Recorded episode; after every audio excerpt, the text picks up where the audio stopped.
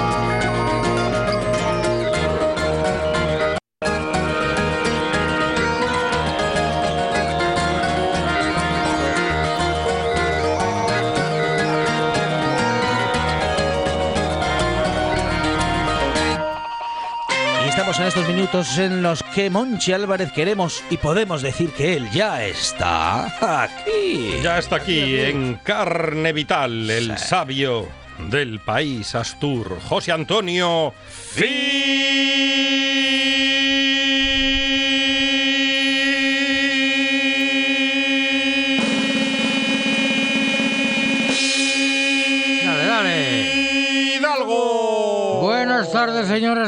señores. Cielo limpio y soleado, hermosa temperatura.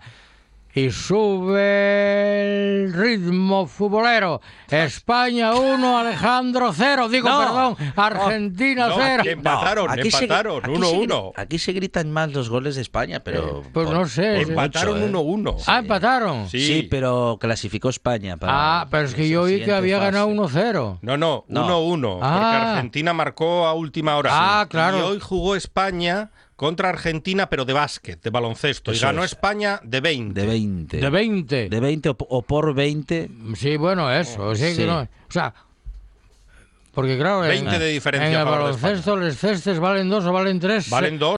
Depende de dónde Oye, ¿y por qué en O el una. fútbol se no coloque el o la lanzadora. el lanzadero o Sí, lanzadora? sí. ¿Y por qué en el fútbol, coño, si tires desde dentro del área, Sí. el gol vale uno, pero si tires desde fuera del área, La verdad que podrían hacerlo Sí, eso. a ver si se animan. Sí, a ver si A tiran ver de fuera. Porque no tiran desde fuera ya los futbolistas. tengo yo visto una vez un el Zaragoza en una copa final de, de Europa o de la Champions, no sé cuántos, o de la UEFA, un, eh, yo creo que era árabe o un marroquí o algo, desde casi el centro del campo. Ceutí, Ceutí. Ti- Tiró, o se- Nayín tiró eh, exactamente un volea, un tiro parabólico. contra el Arsenal. Y- Y, y- se la comió con patatas Sí, Seaman. sí, sí, sí, sí, que, era un portero inglés, por lo tanto tampoco tiene mérito tampoco el gol. tiene mérito, bueno. Porque los porteros ingleses ya sabemos que nacen sin manos. Sabido es, sí, bueno, pero estaba muy adelantado y encima eso. eh, Pero bueno, total. ¿Ha- ¿Habrá algún portero inglés bueno? Pues no tengo ni idea. Yo, el fútbol, no, aunque ellos inventaron los ingleses el fútbol. Bueno, pues total, que les quería decir que hoy es Santa Marta, Santa Marta de Betania. Santa Marta, Santa Marta tiene tren, Ahí. Santa Marta tiene tren, pero... no Juan, tiene tenemos el disco, Juan. A ver, a ver, no sale, sí Lo sale. está buscando por el consorcio o mocedades. Yo no sé qué Marta era esta de Santa Marta, qué pueblo sería. De Colombia, creo. Ah, de Colombia. Santa Marta, Santa Marta tiene tren. Santa Marta, Santa Marta tiene tren. Santa Marta tiene tren, pero no tiene tranvía. Si no fuera por las olas, caramba. Santa Marta, Santa Marta tiene tren. Nada, esta es la versión que repite la primera la primera estrofa.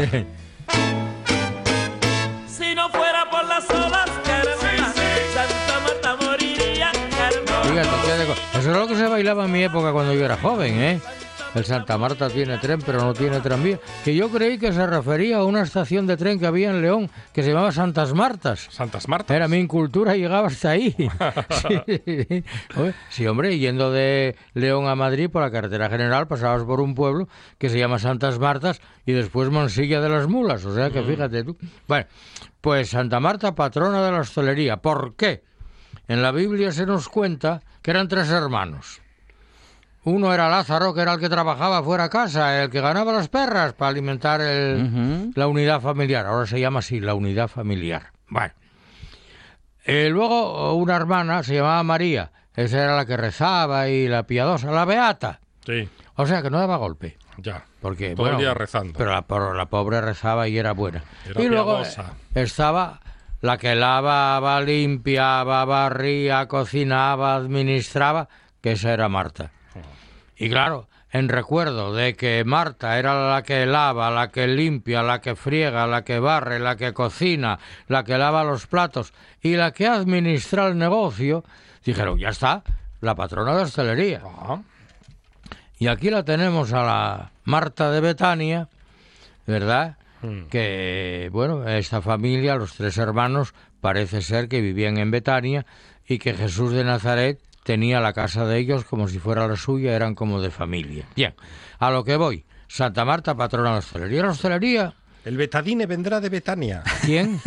¿El betadine? El betadine. Pues no lo sé por qué, pero beta y dine, ¿no? La beta, beta es un nombre griego, Sí. pero dine, dina, la dina es una unidad de fuerza griega. Ujú. Vamos, eh, la palabra dinamos, dinos, significa fuerza. ¿eh? Dinamómetros, eh, el dinamómetro mide fuerzas. Dines, eh, ¿verdad? Entonces, eh, bueno, betadine pues tiene fuerza, sí, bien, bien, para Es un nombre antiséptico, un antiséptico, sí, pero no tengo ni idea de por qué de ese nombre, ni había que ver un poco la composición química, seguro que es un- no, que lo que no tengo ni idea, pero no obstante voy a enterarme, voy a enterarme. Pero bueno, Betania, Betania sí, eso queda por, por la Palestina, ¿no? Por ahí Sí. no, no sé qué región está ahí ahora. Bien, total, que Betania, patrona de hostelería en estos momentos vive una situación contradictoria. Digo contradictoria porque por un lado, estos días que domingo sobre todo que voy por Colunga, los restaurantes de zona de playa A tope. a tope. Pero a tope que a las 6 de la tarde están sirviendo comidas todavía. Bien, esto lo vi yo, ¿eh? Con estos ojitos pecadores. A las 6 de la tarde, a las 5 de la tarde comidas. sirviendo comida. Un viernes no, los fines de semana. Bien. Y, pero por semana. Bien. Pero por otro lado, yo no sé si hoy nuestro gobierno regional aprobó o aprobará medidas más restrictivas. No tengo ni idea. ¿Oísteis algo? No. Eh, eh, los va- las van a anunciar el fin de semana. En el con- pero eh, en el Consejo de Gobierno de hoy Ajá. que Eh, van- Pero no, no, todavía no sabemos nada. no sabemos nada, yo tampoco, pero decían que iba a haber toque de queda de una de la noche o de la A madrugada las seis de la madrugada. a seis de la madrugada, eh, reunión como máximo de seis personas si no son convivientes, Mm. eh, en, los, in- en los interiores, en los exteriores, no sé. Ya. Creo que van a... Y esto, para la hostelería, pues, pues es mala cosa. Mm. Porque claro, si resulta que ah, no puedes ir a cenar o no puedes tal, es complicado. Lo de las terrazas. Yo además lo de las terrazas no lo entiendo. ¿Qué- Digo que no lo ¿Qué entiendo. es lo que no entiende de Vamos las a ver. terrazas? Por ejemplo, estoy a- voy a hablar de Colunga. En Colunga sí. hay una pequeña plazoletilla allí Sí. donde el parque. Bien. Y una parte de esa plazoletilla la concedió el ayuntamiento, mientras dura todo este lío de la pandemia, a una cafetería que está enfrente para que la utilicen como terraza para compensar bien. Y la otra parte la suele destinar eh, la cultura colunguesa a través de la Casa de la Cultura todos los jueves, por ejemplo, del verano, donde llevan un grupo musical y dan un concierto. Bien. Entonces tenemos dos zonas ocupadas por el público. La que va al concierto y la que va a las terrazas a tomar el copetús. En las del concierto, distancia mínima entre sillas, metro y medio, mascarilla. Dice, zona ocupada por las terrazas, lo que marca y permite la ley. O sea, grupos de seis, toma un poco, ta, chim, pum, pam, bim. Lo cual no deja de ser una contradicción, ¿no? ¿O no? Pero pasa lo mismo si uno se sube a un autobús, Es lo mismo, exactamente igual. Exactamente igual. que, que usted va codo con codo con Codo. un señor o una señora Sí. que no conoce de nada. Que no conozco de nada. Sí, sí, no, no, estoy de acuerdo. Es decir, que son. Sí, y por eso digo que la hostelería hoy está viviendo situaciones contradictorias. Por un lado, de tolerancia gubernamental para ver cómo mantener el negocio y fomentar tal. Y por otro lado, eh, sometida a unas posibles restricciones que, que, que no se saben qué van a quedar. Pero que ya estamos en agosto, ¿eh? Y que el verano, ya sabéis que dura de virgen a virgen. Tendrá que llegar primero el verano. Bueno, ello, eh, yo no, no lo sé cómo será en otras comunidades y en otros municipios. Pero en lo que yo conozco de Llanes, Riva de Sella, Colunga, Villaviciosa, todavía el domingo cuando yo iba para Colunga, Hay muchos turistas. Eh, Sí, los semáforos de esos que ponen, los semáforos no, los carteles esos anunciadores que ves en la autovía. Sí. Eh, eh, aparcamiento completo en Rodiles, aparcamiento completo y tal. O sea que, A tope. a tope.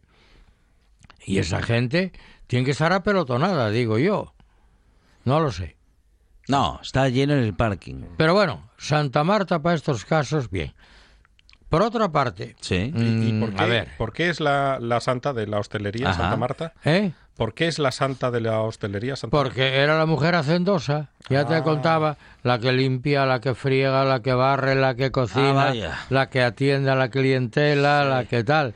¿eh? No iban a poner de mujer hacendosa a la, a la Beata Piadosa, que era su hermana Marta? Que era María. la que no freía ni un huevo. No, no, no, no, no, hombre, bastante hacía, bien es verdad.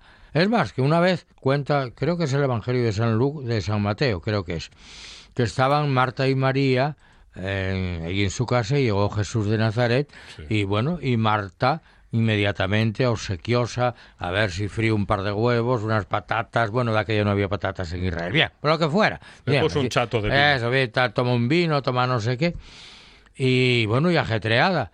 Y María estaba ahí toda piadosa, escuchando las sabias enseñanzas de Jesús. Y dijo, hubo un momento que dijo Marta, oye Jesús, deja a María en paz y a ver si me echa una mano, que ya está bien, ¿eh? Que, claro, Es que vaya dos, Jesús Porque- y María. ahí claro, esto- Dando la cháchara y no. Claro, claro, no movían, claro, claro. No movían Esto, una chapa. En Asturias, que somos muy burros, decimos pa con Dios y la mano al carro. claro, es verdad. Los frailes monásticos de aquello lo decían en latín, ora y labora, reza y trabaja. No me no, pa con Dios y la mano al carro, que decía el paisano. Ya sabes, cuando se atascó el carro en el barrizal. ¿eh? y el paisano ahí arreándoles vaques y empujando y, y el hijo ay señor te pido por favor digo déjate pa con Dios pa con Dios pero la mano al carro eh claro como tiene que ser es lo que decía bueno es lo que decía Marta eh, María eh, eh, a ver eh, aquí hay que echar una mano eh Vean.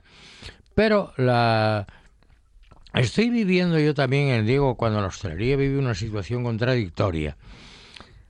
Eh, esta especie de lucha que está manteniendo la, la hostelería hoy en Asturias entre sí mantener una cocina tradicional, bien preparada, bien limpia, bien ofertada, pero tradicional,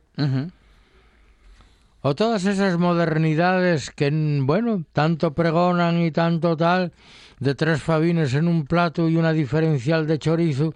eh, Una donde- diferencia.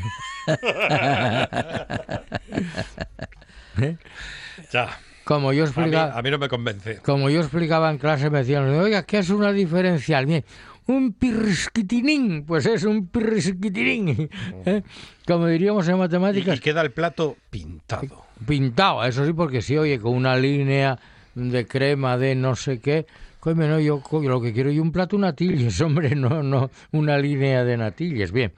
Entonces, esta lucha que hoy yo creo que está también desorientando un poco a la clientela, ¿no? Yo estoy viendo, porque yo soy un gran defensor de la tradición, otra cosa es el echar de comer, Ya. ¿eh?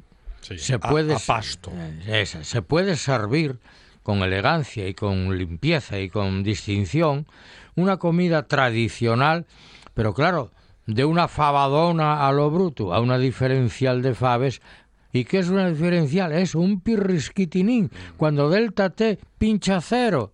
Y, y que se puede comer algo más que no sea fabada y cachopo, que Hombre, parece que son los dos platos oficiales para los turistas. Como cuentan que una vez Julio Camba vino por aquí con un médico o con un abogado asturiano y que dijo, vamos a probar la fabada y comió un plato, comió otro y dijo, oye, esto de la fabada parece que me está gustando, va a haber que repetir.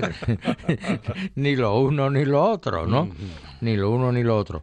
Pero yo creo que no se debe abandonar lo que es nuestra tradición, que es nuestra identidad, que es nuestra identidad. Porque una cosa es la cocina asturiana y otra cosa es cocinar en Asturias. Yo recuerdo, no hace mucho con motivo, es por ejemplo de la- los, los- las peregrinaciones compostelanas, jacobeas. Se han escrito cantidad de historias para allí. Nadie mira el Liber Santi Jacobi, eh, el, el famoso peregrinaje eh, a Compostela, el libro de Santiago. Ese que desapareció de la catedral y luego lo Sí, había... que se lo llevó un, un electricista, electricista. un carpintero, no sé qué, y luego apareció. Bien, en el libro Santi Jacobi se explica muy bien lo que se come en un lado y en otro, y, y los ladrones que había por un lado y por otro, y las putas. Bien, eh, que también, porque había de todo, ¿eh? Bien, yo no digo que se vaya a una cocina brutal, bestial, no, sino que vayamos por una cocina culta, refinada y tal. Pero yo he visto libros, el comer jacobeo, ensalada de aguacate con... Oiga, mire usted, un peregrino que venía desde Puente la Reina o desde Casa San Pedro, eh, pim, pam, el, aguacate ni, ni Bueno, soñaba con él. Si lograba robar un puñado de ciruelas en algún prado, en alguna, en alguna- que daba gracias a Dios, ¿verdad? ¿Dónde había aguacates en todo el peregrinaje jacobeo? Bueno, que yo sepa de México para acá o de... O de bueno, ¿entiendes? No había... Bueno, pues ensalada de aguacate. Oiga, es que ahora a los peregrinos jacobeos se les puede dar. Claro que se les puede dar. Entonces, una cosa es cocina asturiana y otra cosa es cocinar en Asturias. Hoy precisamente hablo por eh, ma- mantener ese contraste entre la modernidad y- y lo- y el clasicismo tradicional de la cultura como vehículo de eh, como de la gastronomía como vehículo de cultura que gastronomía no es hacer recetas ni comentar recetas porque va mucho más allá bien entonces hablo por ejemplo recordando en honor de Santa Marta si Santa Marta viviera hoy, a ver, ¿qué haría en su santidad? Una cocina tradicional. Coime, vamos a nuestros pescados del Cantábrico. Que tenemos cabrachos, que tenemos mm, Pichín. reyes, pichín, lubina, sargos, de chopes, vamos. Qué cosa tan sencilla y a la vez tan exquisita como un asado de pescados a la plancha. Y entonces yo cifro en Lastres, en un restaurante de Lastres, el cafetín, por decir a alguien, un ejemplo, de esa cocina que pudiera ser santamarteña o pudiera ser compostelana. Y como contraste, pongo un restaurante de aquí de Gijón con un lomo bajo de buey Angus. ¿Y qué es el buey Angus? Bueno, pues la raza Angus es una raza vacuna, Yo le iba a decir un plato carísimo, le iba a decir. carísimo, carísimo, Sí. pero de origen escocés. Son reses de color negro, rojizo, así rojos, pero al final es negro, sin cuernos, que bien alimentados son voluminosos de bien, y que eh, se caracteriza esta carne porque posee gran cantidad de brasa inter- entre fibras intersticial entre las fibras musculares, con lo cual en el asado da una suavidad y un- so- es una carne exquisita, carísima. De Escocia, esto estoy hablando de mediados del siglo XIX, ¿eh? de Escocia, un paisano descubrió el chollo, no recuerdo el nombre, dijo, vamos a dedicar esto a la carne, a los de Escocia pasa a Irlanda, bueno, a- tal, y de ahí a finales ya 1880 a Estados Unidos. a Estados Unidos. Eh, el Black Angus, el Black An- Angus, el Angus negro. Y amigo, sobre todo en la zona de, de Nebraska y de por ahí, eh, y de Arkansas y por ahí, tienen unas, unos cultivos, digámoslo, unos criaderos de buey Angus, porque el buey es como el toro, pero eso. ¿eh? Y Se bueno, entiende la on- se entiende. La onomatopeya. pues, y esos, el, entre el lomo bajo y el lomo... A mí de lo que más me gusta, fíjate tú, es el tebón, Ah, el tebón. que no es té. el tebón, que es un corte de, de vacuno que coge parte del entrecó y parte del solomillo, Y, eso Separaos. es muy, muy sabroso. separados por el hueso, Mm. que tiene forma de té. Es claro, entonces estás comiendo entrecot y solomillo a la vez, ¿no? El entrecot. Pero un buen tebón, claro, kilo y medio, ¿eh? entre kilo y kilo y medio, para comer entre dos o entre tres. Pero claro, es jugosísimo porque el, el hueso da. Pero bien, el, el- tanto el lomo bajo como el lomo bajo, el lomo alto, el lomo bajo siempre es más, más suave, más que el lomo alto, eh, y deshuesado, por supuesto, da eh, un asado eh, exquisito. El truco del asado de las carnes está en saber sellarlas bien, de forma tal que cojan una costra exterior que no permita la exudación de jugos interiores Y, y que quede rojita por dentro. y que quede hecha por dentro. mm, Bueno, para mí no, para mí sangrante. Ahora bien, en muchos restaurantes ofrecen la posibilidad de servir ese lomo eh, sobre unas planchas de hierro o de acero, de lo que sea, calientes. Sí, por si alguien quiere Por si cambiar alguien quiere- el lomo por la suela de zapato. Eh, bueno, En el- tampoco en ni tan momento. entre los unos y los otros. Ya, ya, ya. eh, bueno, es que estos ojitos sí, vieron de todo. sí. Pero a mí, por ejemplo, me gusta sangrante al interior. Que la buena carne no hay que pasar. Mm, Pero, Eh, pero, Fonseca, ¿usted No, no, no, no, no. ¿eh? tú un poco eh, jugosa, Entre poco, entre po- sí, poco hecha. Poco hecho. poco hecha. Poco hecha. Sí. Si es buena carne, Ahora, poco hecha. el, el problema del punto... A ser posible que no esté fría por dentro, porque No, es que no, hay algunos no. que Ya, ese Ya, es un el problema tema de- también. lo dan de Lo- más, pero lo de bueno, las sí. temperaturas es un Sí, problema. sí. Date cuenta que el tema de guardar, de conservar los chuleteros en Mm. piezas enteras, Claro. Requieren unos 20, 21 días, 20 y pocos días, una temperatura Mm. entre 4 o 5 grados Celsius. Entonces, claro, si según lo sacas, lo raspas un poco para limpiar y sellas en una plancha caliente y lo pones tal, lo normal es que el interior esté frío. Sí, sí. Entonces, hay que saber temperar esa pieza de forma tal que el interior esté a punto, y para mí el punto es un pelín sangrante, pero caliente, claro. Claro. Que te lo sirvan helado, entonces ya... No, no, no. No Entonces, puede el ser. truco ese de, antes llamaban carne a la piedra, ¿no? Pero bueno, que te pongan una Sí. pieza en la que tú puedas atemperar mejor eso. sí. Hoy hay máquinas ya que son capaces de atemperar la carne pues en una temperatura de costra eh, semiexterior, Mm. mm, digamos alta y de interior a unos 40 grados, una cosa así. Máquinas. Sí, bueno, Sí. llámalo máquinas, no Sí, sí. máquinas en el sentido O- sino asaderas o, como O gente que sabe asar también que le, que, que le dicen que es un máquina. ¿Qué es? Un máquina. Claro, que es Claro, un máquina, eso claro. Pues, Yo conocí a uno, Matías Gorrochategui, Mm. tenía un asador Noruego era. eh, Sí. noruego, por supuesto, noruego, Noruego de Ibar. eh, en, en, en Tolosa, eh, que era un fenómeno, asando chuletones, un fenómeno, a la brasa. Mm. ¿eh? Pero claro, y luego sí, para mí el truco de la sal, la sal a última hora, para mí. Sí, sí, sí.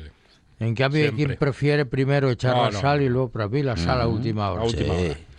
Y claro, luego ya Y viene, nada más. y luego ya viene mi vicio. Y nada, Nada más. más. Y un, Viene mi vicio. un pelín de pimienta. De- Ya, déjese de pimienta. Yo La pimienta carne es- no. Si la carne es buena, la sal al final Pero un y se poqui- acabó. un Y se y, acabó. patata- y patatas fritas. Ahora, yo para mí tengo un vicio con esas carnes. Sin pimiento de lata, por favor. No, de lata no. Y patatas.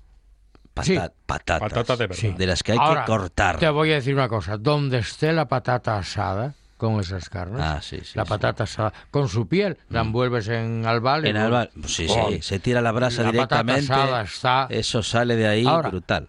Yo tengo un vicio con esas carnes, ¿Eh? que es la mostaza amarilla. Ujú. A mí me gusta La- un la de toque de... Dijon. Sí, un toque de mostaza amarilla de Dijon. eh, mm, buenísimo, para mi gusto. Hace un bocata, don Para Juan, con mostaza y lomo.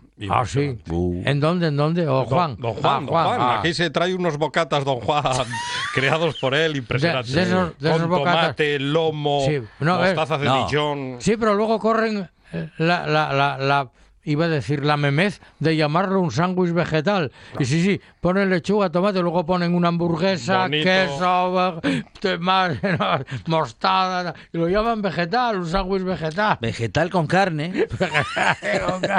bueno, pues que diga. eh, Los vegetarianos en Asturias siguen teniéndolo complicado. Ya difícil. lo tienen complicado. Lo tienen No pueden comer ni ensaladas. Yo, eh, a mí Algún restaurante hay vegetariano, Sí. pero si vas a una sidrería, mm, a ver qué pides. Tortilla de patata, ¿sí? ¿qué más? Espárragos con mayonesa. Espárragos. No, pero la mayonesa ya. Ah, si eres ovo, lácteo. Si es No, ve- bueno.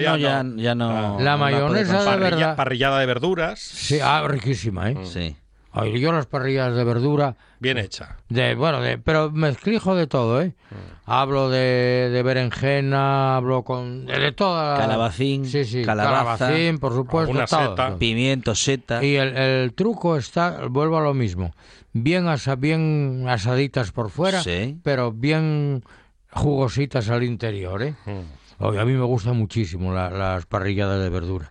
El problema está, por ejemplo, en que te utilizan a veces productos ya de conserva.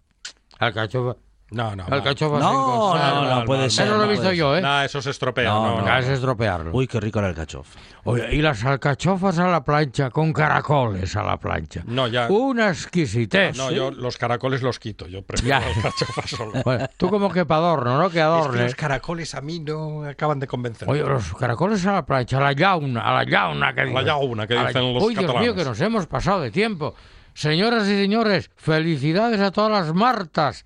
Martinas y Martinos no, que ese es otro santo. Felicidades a los hosteleros. Push Asturias, hostelera. Buenas tardes, señoras y señores. Un programa de viajes, turismo, aventura e historia lleno de contenidos didácticos con los que aprender y divertirse. Un escaparate turístico donde se incluyen información sobre casas rurales, hoteles, gastronomía, turismo de aventura, senderismo, Voy festivales. a volver a salir y quiero que me aplaudáis como si fuera yo que sé. Un buen día para viajar. Un programa de apoyo al sector turístico de Asturias. De lunes a viernes a las 9 de la mañana y también sábados y domingos a las 10 de la mañana. En toda Asturias, RPA, la radio autonómica.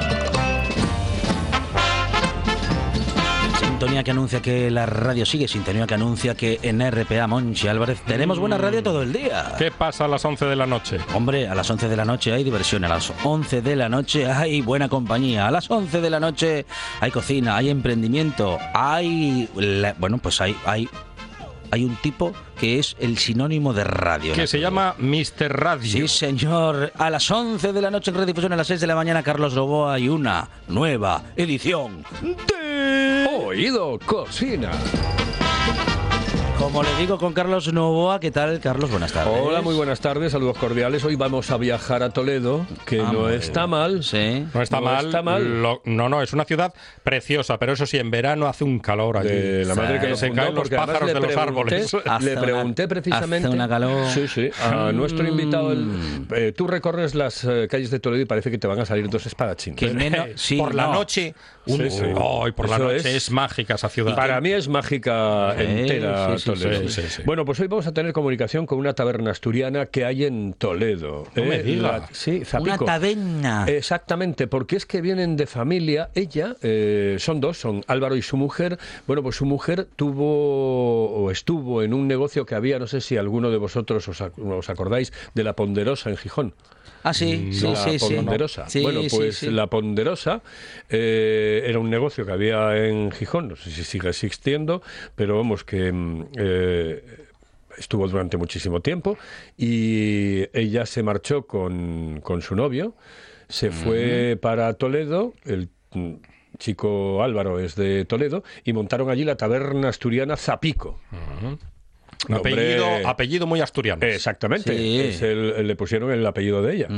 Eh, Taberna Asturiana Zapico. Entonces, fue uno de los eh, cachopos, bueno, que quedó muy bien clasificado en el Campeonato de, de España de Cachopos y al margen, pues tiene unas especialidades increíbles. Y por cierto, le pregunté antes de realizar la entrevista, digo yo, oye Álvaro, ¿y qué temperatura tenéis más o menos por ahí? Y dice, pues mira, una media de 35.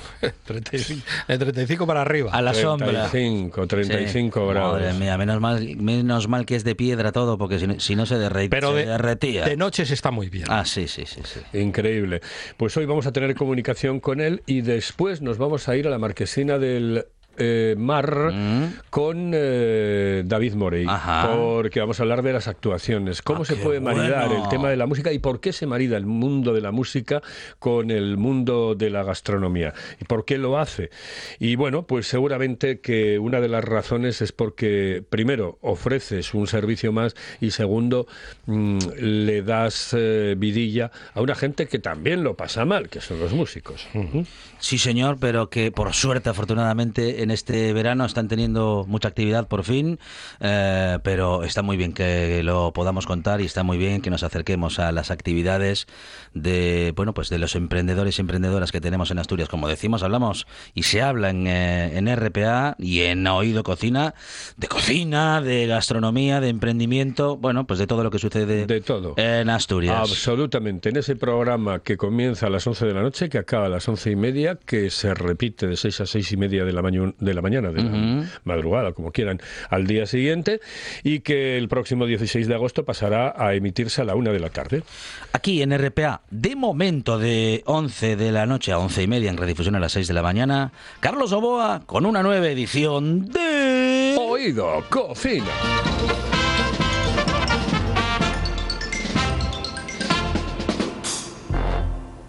En toda Asturias, RPA, la radio autonómica.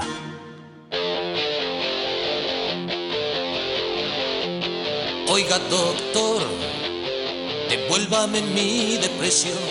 No ve que los amigos se apartan de mí. Dicen que no se puede consentir esa sonrisa idiota. Oiga, doctor, que no escribo una nota desde que soy feliz. Devuélvame mi rebeldía. Ahora que a la carta ceno cada día y viajo con American Express algunas de las cosas. Oiga, doctor, que imaginaba odiosas, sabe que está muy bien. Oh, oh, oiga, doctor, esta vez le falló la acupuntura. ¿Acaso no le pago las facturas? Déjeme como estaba, por favor. Oh, oh, oiga, doctor, a ver si tengo cura. Solo quiero ser yo y ahora parezco mi caricatura.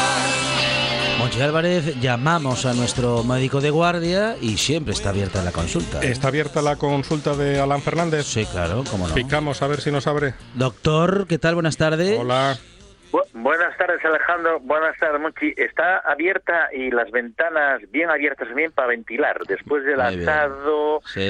eh, a ver si está al punto, con la Ah. mucha audición, luego que ¿Cómo? sin maridad y Sí, música. sí. Pero, pero hicimos, hicimos ese guiño a Francia pensando en Alain Fernández. Claro. Dijon. Muchas gracias, muchas gracias, muchas gracias. Pero bueno, luego voy a tomarme, creo, de cena un buen chuletón a la plancha. ¿Cómo le bueno, gusta la carne a nuestro médico de guardia? Sí, sí, a mí me gusta No. la carne, el pescado. Pero soy- ¿cómo? Pero gusta, ¿cómo? ¿Cómo le gusta? Ah, ¿cómo? ¿Cómo? Sí, sí. Poco hecha. Poco Poco hecha. Bien, siempre. Sí. claro. Muy bien. Un hombre sabio. Sí. Bien, Sí, bien, bien. yo bien, creo bien. que poco hecha. El problema, lo que dices tú, Alejandro, es que a veces cuando te hacen poco el interior está muy frío, por eso Mm. No, hay que no tener cierto ser. arte. Y lamentando Monchi, pero Sí. hay que salpimentar. La sal al final y la pimienta durante la, la, la- la cocción, o sea, durante que Eso estás es. friendo. Yo creo que sí. Estamos Y la sal gorda al final. Pero la pimienta no es necesaria si es buena carne. Manera de, Ya. de Ya, echarle pero es, cositas. bueno, sí, pero es una costumbre. bueno, Lo mismo que eh, eh, añadir la, la mostaza de Dijon, que Mm. pica mucho, Mm. algunos no lo entienden. Claro. Sin embargo, los que, como el señor Fidalgo, mi querido y admirado profesor, y yo mismo, y por la tradición francesa, pues la moutarde Dijon, esa mostaza realmente que, que da otro gustirrinín, Mm. eso es fundamental para saborear un buen asado. Muy bien. Fantástico. El toque francés. Muy bien. Tenemos dos consultas, Muy doctor. bien. Vamos a ello. La primera. Charo desde Luarca, la Villa Blanca. Dice Charo que no puede con los mosquitos. Ya somos dos, Charo. ¿Qué puede, qué puede hacer esta mujer para que no le piquen tanto los Ir a mosquitos? Groenlandia. Porque le salen unas ronchas y claro, Sí. con tanta humedad. Sí, sí, sí. Muchos Sí, mosquitos. Porque el ahora, sol, ¿eh? el sol no lo vemos, pero la humedad está ahí. Sí. ¿Sabes qué pasa? Que, que, que a nuestra nuestro oyente que era una mujer o un hombre. Charo. Charo. Claro, eh, de la misma manera que a ti debéis tenerla algo especial, ¿no? Mm. Hay gente que dice, es que me pican más a mí que al que está a mi lado. Mm. Bueno, porque los mosquitos ven muy mal, pero tienen muy buen olfato y suelen mm, ser atraídos por el dióxido de carbono que exhalamos y también también por el ácido láctico de nuestra piel del sudor, ¿eh? Por eso hay gente que diga, de alguna manera es más apetecible para los mosquitos. Pero bueno, ¿qué podemos recomendar? Mira, vamos a ver. eh, lo primero, hay muchos repelentes cutáneos. Sí, y de, eh, los, y de pueden los otros. aplicar. Eh, ¿Perdón? No, cutáneos y de los otros. Hay muchos repelentes, sí. Bueno, los otros son de otra manera, sí. Sí. Los otros son, a lo mejor, algunos que nos encontramos en la calle, sobre todo últimamente. Mm. No, los repelentes cutáneos se pueden comprar en las farmacias. Hay una cosa muy importante, sobre todo cuando lo aplicamos, nos lo aplicamos a nosotros, a los niños, no aplicarlo nunca alrededor de los ojos ni en la zona de la boca, ¿eh? Porque pueden llegar a ser tóxicos. Hay incluso pulseras antimosquito. Hay una cosa que también por los que son muy atraídos los mosquitos, que son los olores dulces. Champú, jabón, colonia o cremas con aromas dulces, pues suelen atraer bastante a los mosquitos. Eh, Es aconsejable ¿eh? mm, usar ropa clara. Sí, la ropa clara suele repeler a los mosquitos, aunque parezca una bobada, pero es así. Hombre, si tenemos manga larga, mucho mejor. ¿eh? Y por la noche aquí en Asturias puede venir bien. Hay remedios naturales, como plantas aromáticas, el romero, el geranio mosquitero, ahí su nombre, la citronela, el eucalipto, el tomillo, la albahaca. Y lo que yo recomendaría también es de noche, para evitar esas picaduras, pues dormir con esos enchufes vaporizadores de repelente. No ultrasonidos, ¿eh? Los ultrasonidos se quieren vender, pero de cara a los mosquitos no funcionan demasiado bien. Y en el caso de que a uno le pique el mosquito, pues eso, hay que lavar la piel con agua jabón, no rascar, porque eso puede llevar a una infección. Y luego en las farmacias hay esas típicas barritas que uno se puede aplicar y se recupera muy bien. Pero bueno, pues eso es lo que tenemos. Eh, aquí en Asturias poco, la verdad, pero bueno, eh, yo creo que esas recomendaciones, como muchos productos que hay en el mercado, pueden venir bien para nuestra nuestra amiga del bar. Hmm. Segunda consulta. Ramón desde Oviedo. Doctor, ahora nos dicen que es mejor para nuestra salud poner la mascarilla al aire libre. Yo no sé qué hacer, si quitarla en la calle, si ponerla. ¿Qué puedo hacer, doctor? Dice Ramón. Esto es la, la, la- la persecu- persecución de la mascarilla. ¿eh? Yo Mm. ya, ya os dije aquí hace unas semanas eh, que eh, se precipitaba el gobierno a la, a la hora de quitar la mascarilla. ¿no? ¿Cuál es el problema que se está produciendo? Es la variante Delta. La variante Delta es una variante del COVID que infecta mucho más fácilmente que las otras variantes del COVID. Estamos hablando de que no hace falta minutos. Antiguamente se decía, si está uno más de 15 minutos en un lugar cer- cerrado, una persona contagiada, pues es fácil. Aquí hablamos de segundos. Entonces, para evitar ese contagio, y ese contagio puede afectar también, insisto, a gente que esté vacunada, incluso con las dos dosis, y esa gente a lo mejor va a padecer ese COVID de manera ligera, un par de días con dolor de cabeza, a lo mejor con anosmia, que se ha perdido el asfalto, con algo de mucosidad, con febrícula, sin llegar a ser fiebre, esa persona durante esos días va a contagiar, va, puede contagiar a los demás. Por eso, lo mejor es, al aire libre, a no ser que tenga, tengamos distancia con más gente, ponerse la mascarilla. En sitios cerrados, por su- sitios cerrados, por supuesto. Pero es recomendable, hasta que esta quinta ola no desaparezca, que esperemos que sea dentro de poco, pero están hablando de mediados de agosto, no quitarse la mascarilla, no pasa nada por aguantarlo un poco más. Acuérdate, Monchi, que yo te lo dije, ¿eh? tú estabas encantado No, y sigo, sigo de que encantado. la mascarilla, ya Yo- lo sé, ya yo lo por sé. la calle no la llevo. Pero yo, yo sin embargo, sin embargo aquí en Candás y en Gijón suele ver el 90% de la gente va con mascarilla, ¿eh? Ya. Nos la podemos quitar si estamos en un sitio solitario, pero si nos vamos a cruzar con gente, lo más recomendable es ponerse la mascarilla. Tal es así, los expertos americanos eh, dirigidos por el señor el doctor Fauci están recomendando volver al uso y están insistiendo al gobierno de Estados Unidos que vuelva a obligar el porte de la mascarilla. Y en algunas regiones de Francia, por ejemplo en el sur de Francia, en Niza, en Cannes, también el gobierno francés creo que va a hacer de nuevo eh, obligatorio el uso de mascarilla al aire libre. Por lo tanto, para evitar que el gobierno tenga que dictaminar esto, pues seamos prudentes. Y a nuestro amigo que nos pregunta, pues yo recomiendo que se use la mascarilla para prevenir, para bueno, pues cortar y parar esta esta quinta ola que está afectando a tanta, tanta gente joven, que es la que está ahora mismo sin estar inmunizada ni vacunada, es la que está padeciendo la pandemia. Doctor Alain Fernández eh, y su consulta abierta de cada semana en esta Yo, buena yo tarde. quería, quería cerrar simplemente ¿Cómo para no? dar pie Sí. al dar pie al siguiente invitado, Sí. porque sé que sabe mucho de eso.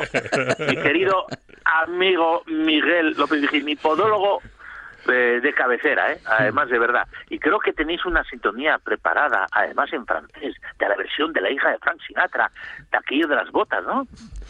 Qué bien, lo- lo qué sabe bien todo, informado está. Sí, señor. Hombre, hombre, hombre, hombre. Doctor, muchísimas gracias. Un, Un abrazo. Un abrazo, un abrazo.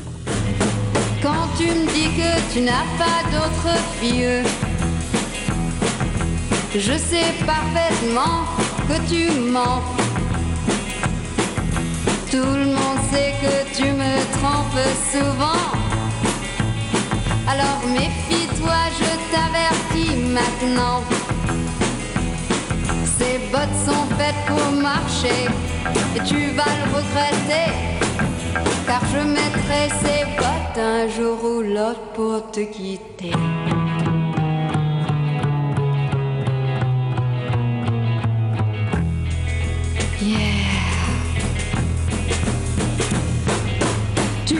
Minutos de radio que tienen como protagonistas a bueno pie. a nuestra bueno sí a nuestros pies a nuestros pies una parte de nuestro cuerpo fundamental Miguel Vigil qué tal buenas tardes Buenas tardes a todos. podólogo de guardia ¿eh? tenemos a abogado de guardia Jardinero, jardinero fiel, ¿no? y de jardinero guardia, fiel y de guardia y podólogo. eh, y podólogo Y médico de guardia. y médico de guardia El gran amigo Alan. estamos con qué suerte. Estamos completos, ¿eh? Solamente nos falta un notario y un amigo ministro.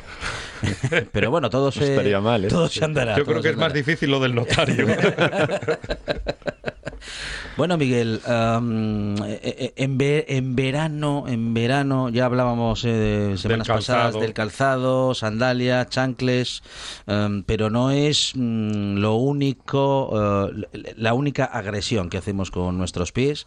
También están las piscinas. ¿Qué pasa con las piscinas? piscinas. ¿eh? Mm, ¿Qué- ¿En qué está pensando? ¿Qué pasa en las Fonseca? piscinas? Hay de todo. Miguel. Hay de todo, hay de todo. Además, poco Sobre- bueno, Sobre ¿eh? todo en las públicas. ¿eh? Sí, bueno, y en las privadas también, ¿eh? Sí, bueno, pero... ¿Qué pensamos? ¿En, en hongos? Sí. Podemos pensar en hongos, Mm. podemos pensar en papilomas, Ujú, ujú. podemos pensar en muchas cosas que no nos vienen nada bien para nuestros pies. Ajá. Entonces, bueno, eh, recomendar a la gente que el otro día hablábamos del correcto uso de las chanclas, pues vamos a empezar a usarlas en las piscinas y sobre todo en los vestuarios. Porque los vestuarios es una zona para cambiarnos, para ducharnos, para dejar suciedad en los vestuarios y como mínimo... Es que ir descalzo por el vestuario... Uy, uy, uy, a, no, mí, no, a- a no. mí me da, como dirían en mi barrio, cierto yuyu Yo, ver a la gente yo antes de ir descalza. descalzo por el Se los vestuario, me- sí, o me cuelgo de alguna valla o algo y voy colgado. Pues aunque no lo creáis, eh, todavía hay muchísima gente descalza en los vestuarios. No, no, yo me pongo les chancles y no las quito en la ducha, nada, nada, no las quito más. Te voy a decir una cosa. Las chanclas no me valen para nada. Sí, sí, sí, pa' poco, valen. para no, no, valen para mucho. Ah, vale, vale. Pero hay una manera de la cual no valen. O sea, no sirve de nada Sí. que tú te pongas las chanclas en el vestuario, Ajá. te duches, te Ah, no, vistas, sí, sí. las metas en una bolsa, Claro. mojadas, No, no, no. cerrada, No, Y, ya Y hasta el día siguiente- esa bolsa ahí No, y hasta el día siguiente Haciendo las cultivo. chanclas no vuelvan a ver la luz del sol. No, yo, yo las quemo después. de- bueno, lo suyo es utilizar las chanclas, pasarlas por agua, al llegar a casa sacarlas a ventilar, que sequen Bien. y al día siguiente ya te las puedes utilizar sin ningún problema. Vale. Pero si no haces eso, todo lo que estamos diciendo de ponte chanclas, no andes descalzo, no sirve para nada. Porque si no, mm, si tú las metes en una bolsa en, en oscuridad, en humedad y encima no las lavas, Ya. pues ahí vas a generar un caldo de cultivo casi, casi, casi mejor que el del vestuario. Uf. Los calcetines en verano. Estoy pensando en los calcetines De los que, se llevaban, que se llevaban hace un tiempo, de los guiris, por ejemplo, y los que se llevaban los ejecutivos. ¿Se acuerdan de los ejecutivos? Que eran estranguladores de pie Sí, Y, y de un. Sí, de no sé, de un. y de pierna, de pie de pierna. Con. De no- poliéster. Una tela. Sí, sí, poliéster eso. es que iba a decir brillante. yo, de, Sí, como sí, de- sí. yo iba a decir de plástico, ¿no? De algo. Con una goma abrasadora. Cuando sí, un podólogo ve un ejecutivo, ¿qué piensa? Un Eso calcetín es ejecutivo. matador para el pie. Bueno, eh, Sinceridad, Miguel. eh, a ver, eh, mejor que nada, Sí. en muchas ocasiones es, ¿vale? Pero hay que recomendar a la gente, sobre todo a la gente que tiene una mala circulación, que tenga mucho cuidado con esa goma del calcetín. Claro. Porque al final estamos generando una compresión que no nos damos cuenta y al cabo de las horas eso puede contraer problemas. Entonces, la gente que es mayor y que tiene mala, mala circulación, como estamos diciendo, pues lo, lo más recomendable es que si se los van a poner o cualquier tipo de calcetín que la goma les apriete mucho, darle un pequeño corte a la goma para que esa circulación fluya mejor y que con el paso de las horas no nos encontremos con problemas. Claro, porque luego te puedes encontrar con la marca del calcetín ya en la piel. Sí, sí. Tatuada. Sí, sí, sí, tatuada. y a las horas, además.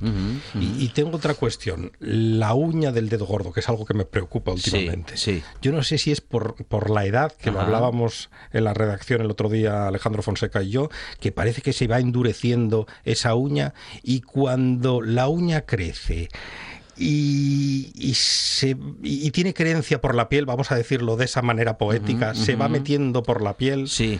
¿Qué hacemos ahí? Bueno, eh, es una de las, de las patologías más habituales que, que nos podemos encontrar, el problema de, de las uñas encarnadas, y está muy bien en lo que has dicho de la querencia por la piel, porque es algo realmente bonito. Eh, bueno, ah, lo primero de todo, acudir a un profesional, eso por descontado. Nada, ¿no? de, nada de hacerlo tú en casa No, porque yo, puedes hacer una no, yo a mis pacientes eh, siempre les recomiendo una cosa. Lo primero que hago es preguntarles, cuando tienen este problema, preguntarles a qué se dedican ellos. Y entonces, pues hay gente que me dice, pues yo soy abogado, eh, yo soy cocinero, y en el caso de los cocineros les digo, ¿a ti te parecería bien que yo entrase en tu cocina? Que tú me explicases Sí. en media hora cómo hacer Claro. un besugo a la espalda Mm. y que luego yo me pusiese a hacer todos los besugos para el restaurante, tú cerrarías en una semana. Bueno, pues con, con los pies pasa un poco lo mismo. Cuando tú tienes un problema de uñas encarnadas, en vez de jugártela y ver si solucionas el problema o no, que normalmente no lo vas a solucionar, porque eh, cuando uno está cogiéndose sus propios pies es muy incómodo. Es mucho más fácil al de enfrente. O sea, para mí es mucho más fácil tratar un pie de otra persona que uno mío. Claro. Pues entonces cuando te se, lo ocurre digo, eso... se lo digo a Fonseca constantemente, Claro, pero ah, no quiere Sí, cogerme los pies. sí, sí. Ay, pues en ese caso, eh, lo que deben de hacer es acudir al podólogo y el podólogo les va a dar la solución mm, más correcta para su problema, que además eh, es desde cosas muy facilitas, hasta pequeñas intervenciones quirúrgicas a las cuales hay que perderles el miedo porque de- tienen grandes resultados y además no duelen. Entonces, bueno, Pero tenemos muchas opciones para el problema de las uñas encarnadas. Muy bien. Primero, que la gente aprenda a cortarse las uñas, fundamental. Y a partir de ahí, en casos más complicados, pues ya nos vamos metiendo más que, que la gente aprenda a cortarse las uñas. ¿Y, y eso cómo, cómo se hace? ¿Con el corta uñas, con la tijerita, Bueno, dándole curva? Bueno, eh, con lo que más cómodo sea para cada uno, pero eh, primero, sin apurar mucho las uñas. Eh, yo aquí, eh, amor eterno a las madres, a todas las madres del mundo, pero tienen un fallo de madre. Yo creo que ya viene de... Cortarlas lo más corto Sí, que se pueda sí. para que dure. No sí, puede ser. porque el niño va sucio al, al colegio si lleva las uñas largas. Entonces, todas las madres, en, en su buen afán de, de la limpieza y pulcritud de sus niños, eh, se pasan cortando tanto las uñas que, de hecho, yo no sé si a vosotros os pasaba, pero a mí de pequeño mi madre me las cortaba tanto que, que apretaba un poco Y, me dolía. Sí, sí, sí. Pero mi madre estaba encantada porque su niño iba muy limpio a, a la escuela, ¿no? Bueno, pues eso es un fallo, porque hay gente que ya por herencia genética ya va a tener problemas en las uñas. Si encima apuramos mucho las uñas, pues todavía podemos generar un mayor problema, ¿no? Y luego lo de cortarlas en redondo eh, tampoco es una muy buena idea, porque tú puedes hacer un corte en redondo bien un día, pero como el día que lo hagas mal sea mal de verdad, prepárate porque vas a tener problemas con las uñas. Entonces, vale más siempre dejarlas un poquito más largas, cortarlas rectas y que así no se metan por los canales y así sin ningún problema. A partir de ahí, ya cualquier cosa más seria, consulta a tu podólogo. Es Miguel Vigil, podólogo, eh, podólogo de guardia en esta buena tarde y con él hablaremos durante este verano de la salud de nuestros pies. Miguel, muchísimas gracias. Gracias a vosotros.